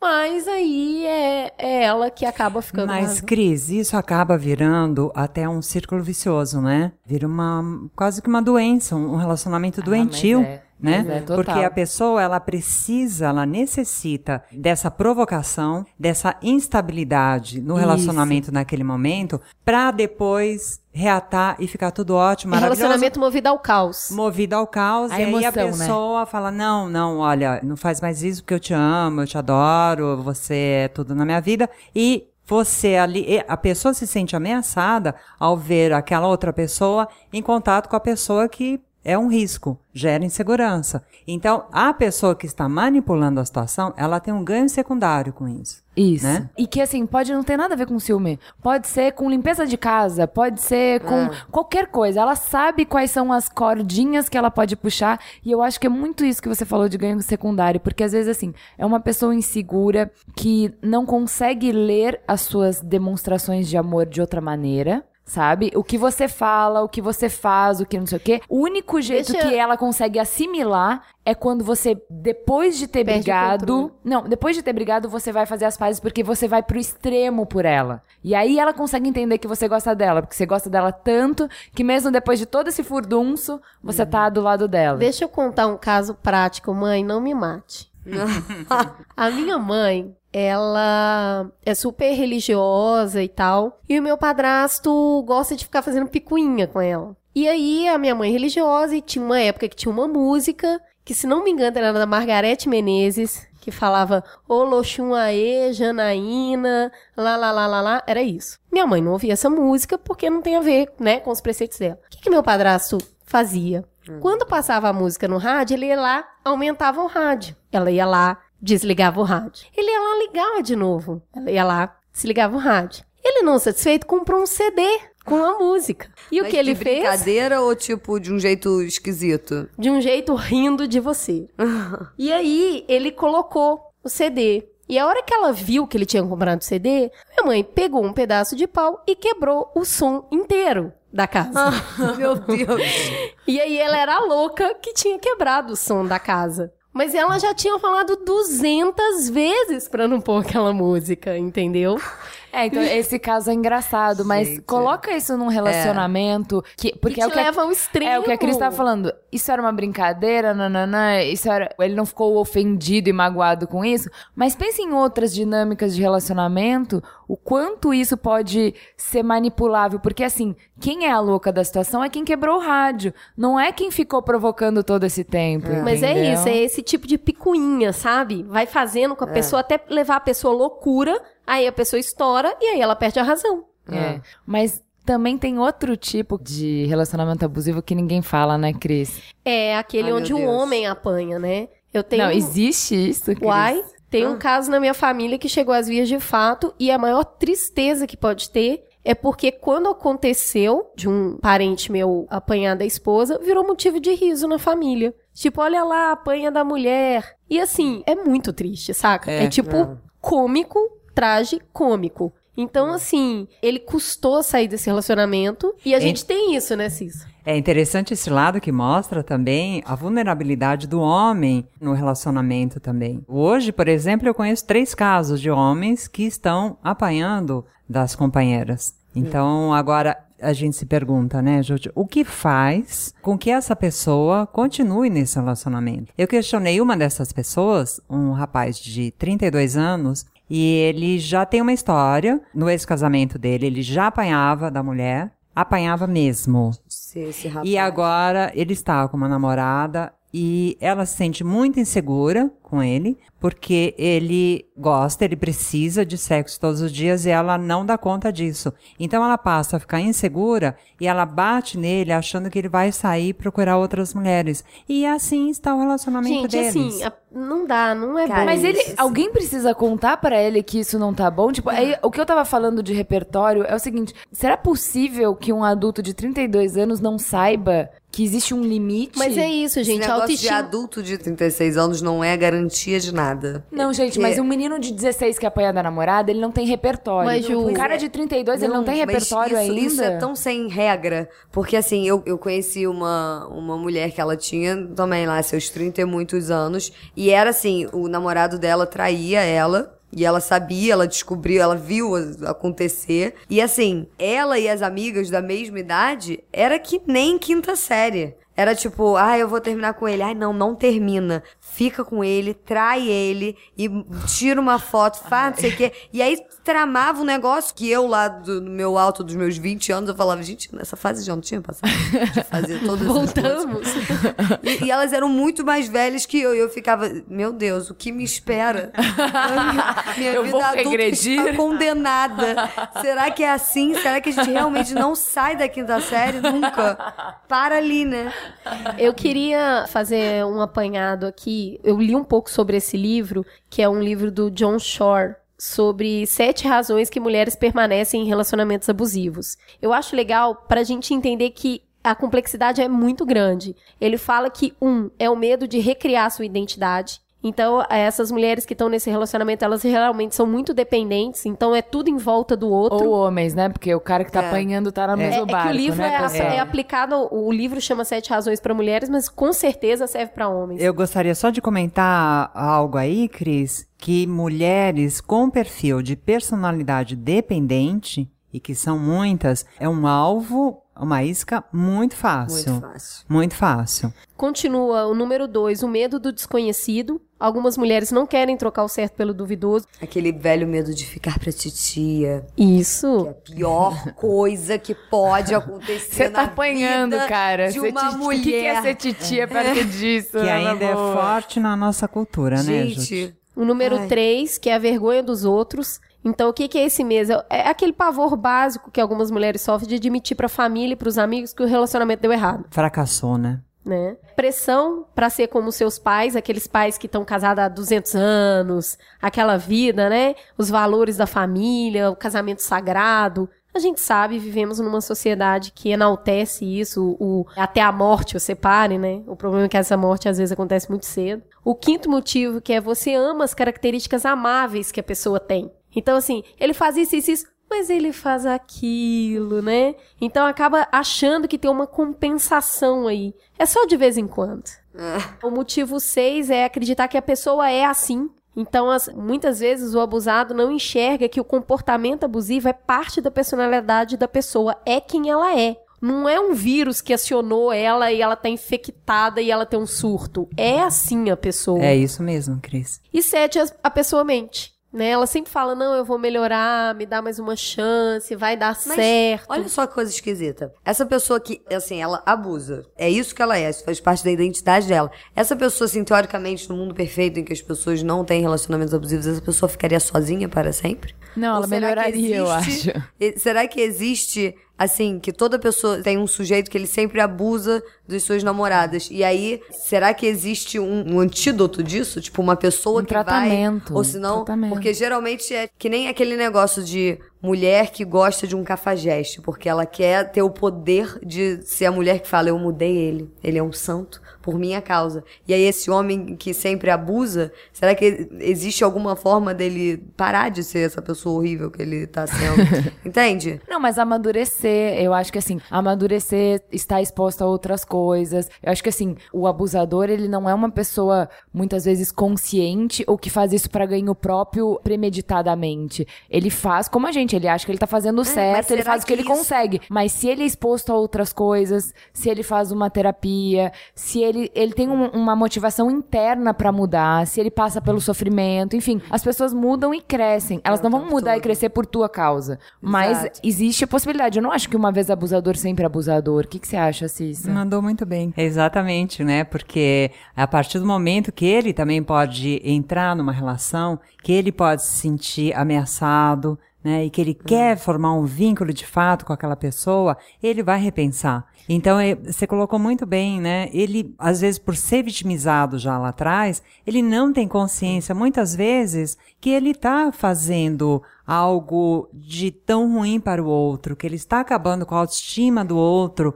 muitas vezes não tem essa consciência. Eu acho que o Sérgio fala isso muito bem no programa de violência contra as mulheres, que ele fala que a melhor coisa que pode acontecer para um abusador, para um homem violento, é em melhorar esse relacionamento é que ele tem um melhor relacionamento para ele também. A pessoa abusadora, a pessoa violenta, o relacionamento também não é bom para ela. É um relacionamento pautado num desgaste emocional gigantesco, é pautado num, num controle excessivo que também desgasta o abusador. Numa pobreza, né? Que é a primeira coisa que eles falam quando eles conseguem se responsabilizar pelas coisas que eles fizeram, eles mudam a qualidade dos relacionamentos, porque eles ficam mais ricos. Por quê? Porque um relacionamento de abuso, a pessoa tem sempre medo de você. Então você não tem opinião, não tem troca, não tem riqueza, né? Que aí aumenta o repertório, né? Por que isso, por tava isso que as pessoas né? falam que feminismo é bom pra todo mundo. As pessoas acham que é só bom pra mulher, né? É bom pra todo mundo. É aquela história, eu, eu vi uma frase uma vez que era mulheres comunistas trepam melhor, porque elas não têm tantos estímulos visuais do tipo uma revista com, com a moda e, e todo mundo muito magro e todo mundo muito recalchutado e aí elas não têm essa competitividade com um, Um ideal, ideal. é. E aí elas são muito mais seguras e são muito. E aí, olha que coisa maravilhosa você trepar com uma mulher super segura. Você tá num relacionamento abusivo desse, que você, que você inferioriza a mulher de uma forma absurda, não vai ser bom para o homem isso também, né? Tipo, Sim. E muitas vezes também, Jute, a entrega acontece nesses casos. A entrega, na hora de fazer sexo ou amor, ela é muito mais intensa quando a mulher está segura. é, Né? Ela não está preocupada com a celulite dela, com a gordurinha. Ela se entrega com muito mais facilidade. E isso agrada muito aos dois, né? É. Nós estamos falando também numa relação, considerando sempre a relação hétero e homoafetiva, né? Exato. Com certeza. É, Não, nós estamos e- falando e do a a gente humano, tá falando de né? pessoas, De né? pessoas. É importante salientar também É. que também não é pra tratar a mulher bem só pra ela transar melhor também, né? Isso não é pra ser a motivação principal. Vamos fazer essa só um vírgula. adendo. Vamos fazer essa vírgula. Resumindo, Ju, qual que é o padrão, então? Eu queria que a Cissa ajudasse a gente gente ia ver assim. Eu acho ruim quando você fala assim, ah, qual é o perfil da pessoa abusada, né? Então, eu acho ruim a gente falar isso, porque em momentos diferentes da vida, de fragilidade, a gente pode se colocar nessa situação. Então, assim, vamos levantar algumas coisas que te deixam vulneráveis a entrar num relacionamento abusivo, a não perceber que você está num relacionamento abusivo. Quais são as coisas em você? Por exemplo, uma personalidade dependente, uma pessoa que dependa muito da opinião do outro. Vocês, não sei se já tiveram amigas ou amigos que falam: "Ai, por favor, vamos comigo comprar aquela roupa, eu quero Vamos muito sua opinião". banheiro. Ai, vamos no Gente. banheiro. Ai, Nunca vi dependência muito. maior Muito. do que no mulher banheiro. que quer ir no banheiro Vamos no banheiro. mulher. E você sabe que uma vez aconteceu isso comigo? Uma garota falou assim: "Ai, vamos no banheiro comigo? Eu tava fazendo um curso junto com ela. Aí eu pensei, nossa, mas o que, que ela quer fazer no banheiro? Por que, que ela tá me chamando no banheiro com ela? Eu não vi sentido nenhum, né? Mas é exatamente isso. Então, existem pessoas que criam uma dependência. Muitas vezes também essa dependência é manipuladora. Mas existe sim, existe um tipo de personalidade dependente e dizem que os, os casais perfeitos é aquele que tem a personalidade dependente com aquele que tem a personalidade controladora. Tô fora. É, Pior que a- acabei de ser a controladora, se for o caso. Então eu diria que a suscetibilidade, né, a vulnerabilidade que leva um adolescente, por exemplo, numa relação abusiva, é justamente pela intensidade que ele tem naquele momento de ser aceito no grupo. Então é importante que ele reaja quando ele perceber que aquilo está sendo abusivo. Por exemplo, a história do garoto que aceitava que apagassem o cigarro no braço, na palma da mão dele. Será que ele nunca pensou que aquilo não é normal, não é uma coisa boa, é algo que está tocando na pele dele, que está machucando. Então, eu vejo que é muito importante que pergunte para outras pessoas com mais experiência. O que você acha disso? Tal pessoa me falou tal coisa, tal pessoa fez tal coisa. O que você acha disso? Uma pessoa que talvez tenha já passado por algo e que possa abrir os olhos desse adolescente. É, porque assim, forma- repertório, a gente tava falando, repertório é importante. Você é adolescente, não tem como ter repertório. Então, se cerque de pessoas que você confia e que tem repertório. Mas esse negócio de ser adolescente também tem uma questãozinha, que outra gama imensa de e-mails que eu recebi, que era, a pessoa tá num relacionamento abusivo, adolescente e tudo mais,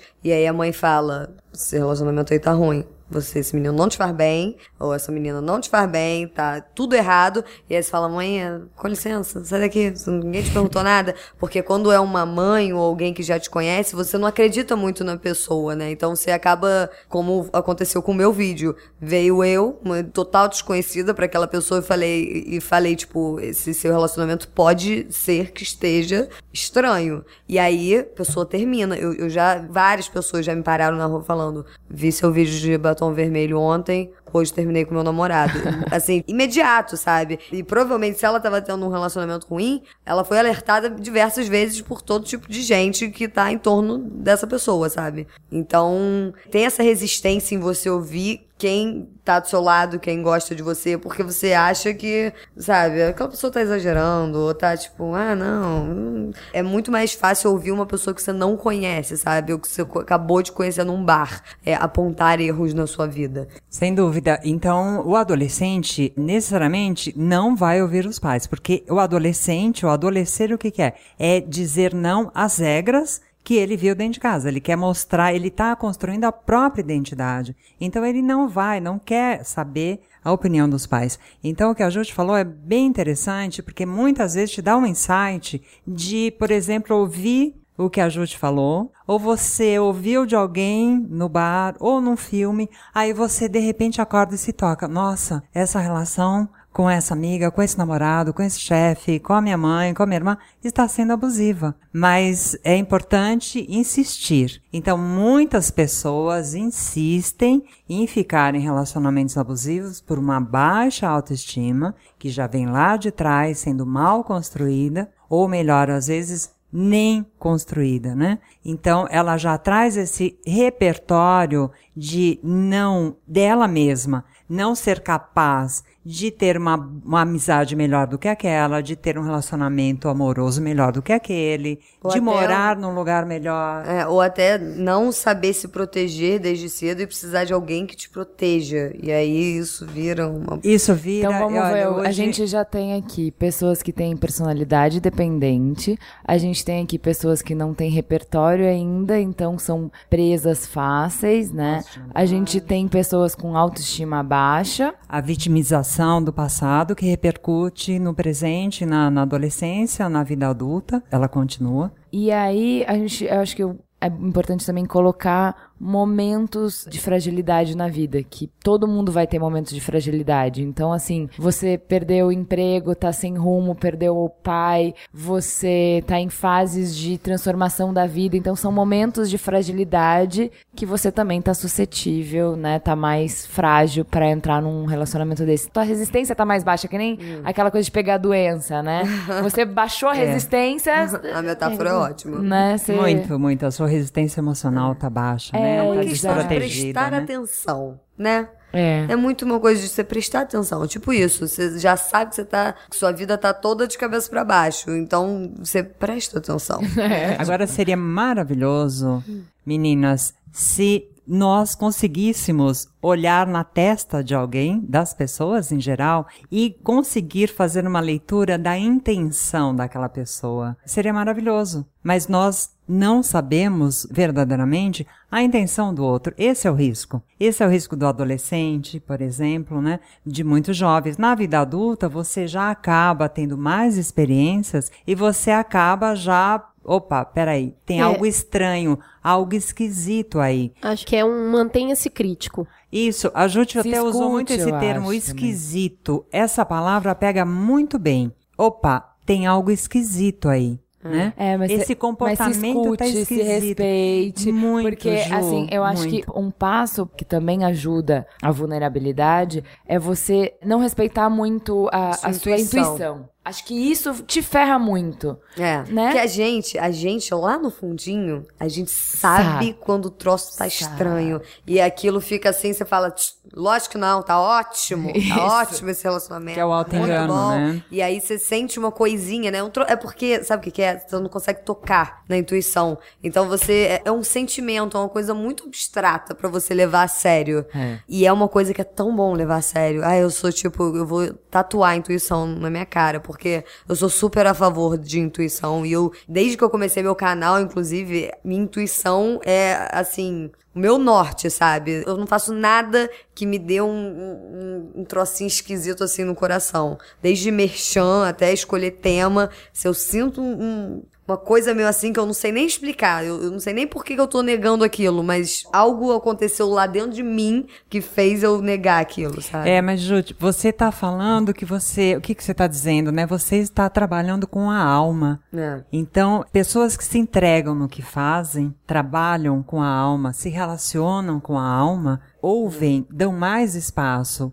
à intuição, né? E sem dúvida vocês trouxeram uma coisa importantíssima, né? A intuição e ouvir a voz interior. Aquela vozinha que vem, aquele insightzinho, opa, algo tá me dizendo que não é por aí. Não, se ouve, se escute. É, eu costumo falar que, no fundo, todos somos animais, então mantenha os seus instintos vivos. A gente tem instinto de sobrevivência. E quando você tá numa situação de você tá colocando a sua alma, né, em risco, é, o instinto ele avisa. Basta ouvir. A gente só se esforça muito pra não ouvir, mas que ele tá lá, ele tá lá. É, Tá. Eu traria um novo termo aqui, né, na nossa conversa, que é a fé. A fé, é, eu penso que é autoconfiança. Então, quando você tem fé no que você está fazendo, você tem autoconfiança, você tem o poder de ir lá e fazer, e executar, e ser e ter autonomia do que você está sendo e fazendo, né? E aí vem a intuição, vem a fé e... Cissa, como a gente, a gente já mapeou aqui as coisas que nos deixam vulneráveis e agora como a gente sai dessa? né? Porque, putz, cilada, Bino, ouvi esse programa. Acabei de descobrir que eu tenho Bino. cinco relações abusivas. Não vivo sem aquela pessoa. Então, qual o caminho? É fazer um trabalho com a sua autoestima. Porque se você tá naquele relacionamento abusivo, você não se sente bem, você se sente desprezado. Então, algo está errado, mas você não tem forças para reagir. Então, qual é o trabalho? Trabalhar a autoestima, fazer com que aquela pessoa volte a se enxergar, desenvolva ferramentas para que ela tenha forças para sair desse relacionamento abusivo. E como a Cris colocou, né? Muitas vezes ela vai para o novo e ela pensa: nossa, como eu me permiti viver anos olhando para trás, anos naquele relacionamento, né? Então é se atirar, ter Juju, coragem. Vamos lá, pergunta Então. pra você. Sua amiga diz, mas eu não vivo sem ele. Super E aí? vive. Relaxa aí? aí? que super vive. Eu acho que, assim, a grande dificuldade de sair de um relacionamento destrutivo desse é a barra pesadíssima que as pessoas acham que é ficar sozinha. Porque é um medo de ficar sozinha que é uma coisa, assim, que te cega, né? E você fica, não, ficar sozinha pior opção possível, vou ficar aqui nisso. Então eu acho que se a pessoa só conseguisse falar, tipo, ok, isso aqui está errado, sair disso. E aí ficar um tempinho sozinha. Porque esse negócio de se conhecer, sabe, é tão importante. E é tão bom, assim, só, só rapidinho. Só fica sozinha, vê como é delícia. Sabe, vai pra praia sozinha, vai no cinema sozinha. Sim. Vai no teatro sozinha. É um medo de ficar você e sua mente só, sabe? Criança, ela não gosta de ficar sozinha, né? Ela fica sempre no estímulo. Eu viro pra minha filha e falo assim: você é legal. Fique com você um pouco. É? Vai lá pro quarto e fica com você um pouquinho pra você ver como você é gente boa. O teste final, eu acho que é ir pra banco. Uma vez eu tava, acho que eu não tava namorando ninguém, nem nada, e aí eu tive que resolver um troço no banco. E eu fiquei muito tempo sentada numa fila de banco lá. E eu estava me divertindo tanto naquela fila de banco, porque várias coisas interessantes acontecendo em volta e os meus pensamentos estavam maravilhosos. E eu passei uma tarde divertida numa fila de banco, porque eu estava eu comigo, e eu falei, gente, olha só. Olha Foi- como eu sou legal. foi, foi um aprendizado aquela fila daquele banco. Porque eu tava me divertindo, sabe? E eu estava sozinha. Eu não chamei uma amiga pra ir comigo no banco, ou no banheiro, ou qualquer coisa assim. Porque você pode ficar sozinha. É ótimo ficar sozinha um tempo. Não- você não precisa. Você ficar sozinha por um tempo não significa que você vai ficar sozinha para todo sempre. E se você ficar sozinha para todo sempre também, não é a pior coisa do mundo. Se for uma escolha sua, sabe? Uma coisa. Você, você pode escolher isso. E tudo Hum, bem. Tudo bem, tudo bem. É, eu, a minha pedagogia germânica, sabe? A psicologia germânica. Quando eu escuto isso, eu tipo, ah, mas eu não vivo sem ele. Ele pode morrer amanhã. É óbvio que você vive sem ele. Porque você vive sem todo mundo. Tua mãe vai morrer, teu pai também, teu irmão, teu filho, todo mundo vai morrer. É a certeza tá? que nós temos, Então, né? assim, É você vive sem todo mundo, na real. Porque é isso. Não é uma opção. Você vai É uma- ter que viver. É uma é o que dependência temos, psicológica. entendeu? Não tem muita Tanto razão. que nós nascemos sozinhos e morremos sozinhos. Sim. Nós não chegamos com ninguém e não levamos ninguém, né? Sim. Mas o que a Jute trouxe é muito importante, porque o que ela está falando, né, de vida interior. Pessoas que ficam confortáveis na companhia delas mesmas, né? Só que tem pessoas que a hora que ficam sozinhas e entram em contato com as suas angústias, seus avessos, aí Mas preenche com outra coisa. Tem futebol, tá? Preenche com as suas amigas, com comida. Você pode preencher com um monte de coisa que é menos... muita comida também, que é outra Netflix fuga, tá aí tá? pra isso. Tudo Bom. é menos destruidor do que um relacionamento abusivo. tá, gente? Muito, muito. E você mesmo, é, você estando bem com você, você estando inteira com você, indo ao cinema sozinha, rindo das coisas que você vê sozinha com você mesma, rindo de você, é muito mais Atraente fácil, também, né? atraente, se relacionar com uma pessoa que esteja na mesma sintonia que você. É, tinha uma coisa assim naquele livro Comer, Rezar e Amar, que a mulher, eu, na verdade eu nem li, minha mãe que me falou isso, e era assim, ai, foi tão maravilhoso, porque ela falava que ela era, ela era do jeito que ela era, ótima, a mulher lá do livro, e que ela era super divertida e tal, e aí ela conheceu um rapaz, e aí se apaixonou por ela, e ela se apaixonou por ele, foi um amor lindo e tal, e aí aos poucos foi virando uma coisa horrível, e ela ia virando uma pessoa horrível, aquela velha história. E aí chegava num momento que ela tava assim, mal e ela era péssima e ela já não era mais divertida e super atraente. E aí eles terminavam. E aí ela ficava um tempo sozinha e aí ela começava a voltar a ser quem ela era. E aí ficava ótima, linda, super divertida, atraente. Aí reencontrava ele, ele se apaixonava tudo de novo, porque ele se apaixonava por aquele jeito dela que ela é sem ele inicialmente, só, sabe? Tipo, a, a essência dela. Um e aí eles iam virando uma coisa estranha, ela ia. E terminavam. E aí ficava nisso, de ela maravilhosa, e aí ele se apaixonava pelaquela coisa maravilhosa que ela era. E aí ela ia se degradando ao longo do relacionamento, que ele falava, gente, não foi isso que, que a gente Tipo, era o Olaf atrás." e o verão, né? Ele é o Olaf, apaixonado pelo verão, só que não existe ele e o verão junto ao mesmo tempo. Mas nós estamos falando também, né, como é fácil e ao mesmo tempo difícil as relações interpessoais, né? Se relacionar com os outros. Fácil então, não tem nada, acho que só não, tem difícil. Mas, pois é, às vezes pode ser fácil, desde que você possa dizer, poxa, Cris, eu odiei o que você fez, mas eu adoro você. É. Né? Você Sem pode... contar também que as pessoas mudam muito, né? Então, assim, você casa com um sujeito com 25 anos, com 50 anos, aquele sujeito já foi várias pessoas. Vi um vídeo uma vez que o cara falava, eu tô há 35 anos, sei lá, casado e eu casei com cinco mulheres diferentes e todas elas foram a mesma mulher. Porque, tipo, começa uma mulher, depois vira outra pessoa, porque você muda, as pessoas mudam. Eu falo muito isso com o Caio, que a gente tá, a gente namora há dois anos, é pouco tempo, assim, pra 35 anos, mas às vezes ele faz alguma coisa que ele não fazia lá no primeiro mês de namoro. Eu falava, Caio, eu não te comprei assim. quando, quando a gente começou a namorar, você não fazia essas coisas. Eu, hein? Mas é muito isso, tipo, as pessoas vão mudar. Não tem como você querer que a pessoa seja exatamente igual como quando você conheceu ela, assim, no primeiro dia. É, a gente se constrói a cada dia, né, gente? A cada dia há uma nova construção. Bom, relacionamentos abusivos podem fazer você se sentir sem valor, mais estressado do que parece humanamente possível e faz você se sentir como se não tivesse nenhum lugar para ir. Se você sente que a barra tá pesada demais, busque ajuda. O site Livre de Abuso, no ar desde junho desse ano, oferece orientação para identificar relacionamentos abusivos e buscar ajuda. O trabalho é voluntário e desenvolvido por seis colaboradores que se dividem para traduzir artigos, prestar assistência jurídica e atualizar as redes sociais. No site, parentes e amigos de vítimas também podem receber orientações para que intervenham de maneira segura nas relações de abuso. A gente vai colocar o link na pauta e você, claro, pode sempre usar o 180 para realizar denúncias. É isso, gente. Só queria colocar uma frase do livro Alma e Moral que diz assim, já que nós estamos falando em estar consigo próprio, né, Jute? A pior solidão é a ausência de si mesmo.